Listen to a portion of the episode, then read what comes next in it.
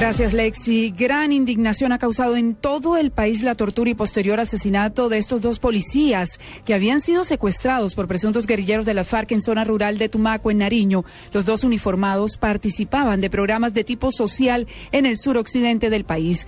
Vamos al departamento de Nariño. Allí está Natalia Cabrera. Viviana Muñoz, hermana del patrullero Dilmer Muñoz, dijo que no entiende por qué lo asesinaron, dejando a una niña de cinco años huérfana y el profundo dolor y rechazo de una madre que está delicada de salud. Porque cuando uno quiere hacer paz empieza desde lo más pequeño. Mi hermano no andaba armado, él no andaba haciendo nada malo, él estaba haciendo misiones humanitarias allá. Entonces, ¿por qué? ¿Por qué le hacen ese daño a él? ¿Por qué lo mataron tan mal? Dígame. En un barrio del noroccidente de Pasto, los familiares y amigos esperan que las autoridades les confirmen cuándo y dónde pueden recoger los restos mortales del hombre que durante siete años sirvió en el grupo Carabineros de la Policía. Natalia Cabrera, Blue Radio.